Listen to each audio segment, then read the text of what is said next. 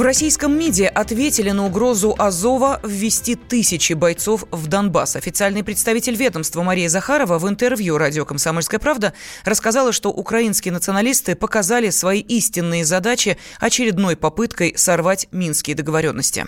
Для нас э, не было секретом, кто стоит за срывом минских договоренностей на протяжении многих лет. Мы говорили об этом прямо. Речь идет о радикалах, о ультранационалистах, которые патронировались э, несколько лет соответствующими силами в Киеве, не только в Киеве.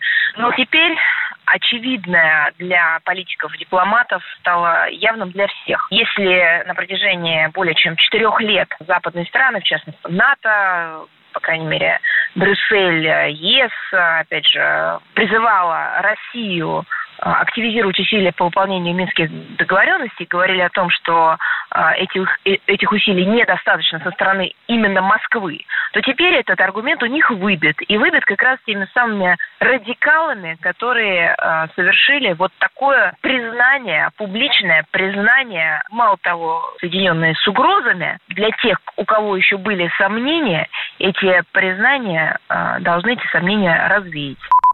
Ранее лидер батальона «Азов» Андрей Белецкий пригрозил президенту Украины Владимиру Зеленскому ввести в Донбасс 10 тысяч бойцов, если Киев примет решение об отводе войск. Он добавил, что, цитата, «как бы ни быковала власть, украинские националисты не покинут свои позиции и не допустят капитуляции».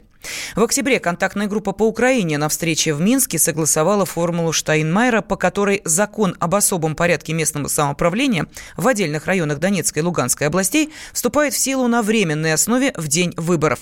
После этого на Украине прошли акции протеста.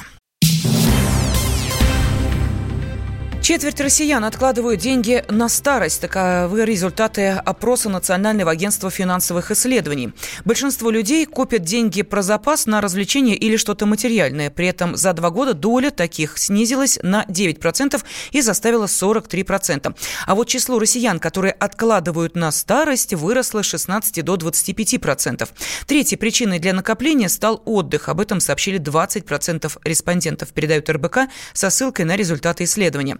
Сбережениями считают сумму не меньше 100 тысяч рублей. Проректор финансового университета при правительстве России Алексей Зубец считает, что единственный способ комфортно жить в старости – это заранее откладывать на нее деньги реальные доходы населения наконец начали расти, реальные зарплаты у нас растут достаточно давно, ну то есть у людей появилась плюс немножко финансовой дополнительной свободы, это во-первых. А во-вторых, государственная пенсионная система обеспечивает людей исключительно от нищеты, от бедности она людей спасти не может, поэтому если человек хочет жить хоть как-то нормально в старости, ему необходимо обеспечивать самостоятельно тот уровень дохода, который он хочет иметь. В 2017 году люди начали приобретать товары и услуги, которые они не покупали в кризис. Ну, то есть не купили. Отсюда бум на машины, повышение спроса на недвижимость, резкий рост числа выезжающих за границу. И сегодня, вот э, по состоянию на второй половину 2019 года, этот компенсаторный подъем, он завершился. Те деньги, которые раньше бы они потратили на потребление, а, освобождаются. И люди готовы более охотно вкладывать. И с образованием тоже все довольно просто. Сегодня в России понятно, что хорошее образование – это дорогое образование. Опрос показал, что реже россияне откладывают деньги на ремонт 17%, покупку квартиры 16%, образование 14%. Увеличение количества тех, кто откладывает на старость, эксперты Национального агентства финансовых исследований объясняют снижением покупательной способности и низким ожиданием помощи от детей. Крыму был поставлен рекорд по числу туристов. С января полуостров посетили почти 7 миллионов человек. Это на 10% превышает прошлогодний показатель, сообщил глава республики Сергей Аксенов. По его словам, больше всего гостей традиционно приезжают из Москвы, Московской области, Санкт-Петербурга, Приволжского, Уральского федеральных округов. Вице-президент Российского союза туриндустрии Юрий Барзыкин подчеркнул, что число туристов еще вырастет до конца года. А в этом году уже за этот период такая же цифра, то есть по году будет еще выше. В среднем в этом году плюс 10% рост, а в прошлом по итогам года было плюс 30%. Ну, конечно, комплекс факторов. Это и введение э, автосообщения по Крымскому мосту, Это, конечно, завершение вот строй аэропорта в Симферополе крупнейшее. Более 6 миллионов пассажиров из более чем 40 регионов летают туда. И регулярные чартерные рейсы. Это, наконец, высокая возвратность туристов приемлемая цена, условия, качество, ну и доступность. В этом году, к концу года, с введением железнодорожного сообщения, можно рассчитывать, что в следующем году еще увеличится количество, поэтому очень важно ну, синхронизировать с логистикой, введение, размещение, обеспечение качества продукта, досуговой инфраструктуры, Рейс Москва-Симферополь стал самым популярным российским авиамаршрутом в 2019 году. Жители центральной части России предупредили о проблемах с кислородом. Как сообщила главный специалист Метеобюро Москвы Татьяна Позднякова, это произойдет из-за понижения давления и повышения уровня влажности воздуха. Она отметила, что для многих такие погодные условия будут очень некомфортными.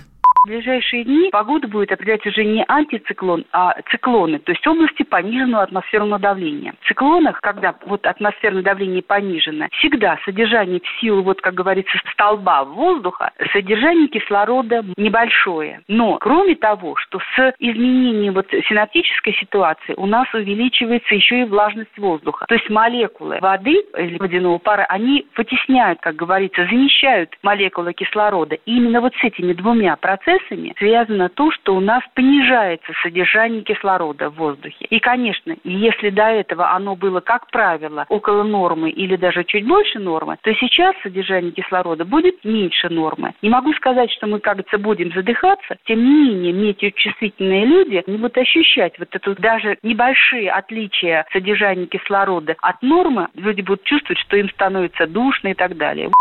Метеоролог добавила, что ситуация начнет улучшаться со 2 ноября. Накал страстей на радио «Комсомольская правда». Здесь, что, здесь нельзя не сказать, что папа богатый. Ну, Министерство газовой промышленности, я знаю, как гуляли. Снимали пароходы. Ну, скажи, я... только Нет, без плохих слов. Считаю. Если у нас такая история, что даже безобидное детское песенное шоу вкладывает кирпичик в создание революционной ситуации, ну, все Взяли встало в один и, ряд вот и с этим плюнули просто в лицо. Совершенно. Андрей и Юлия Норкины. По будням в 9 вечера в программе «Простыми словами». Хорошо, будем иметь это в виду.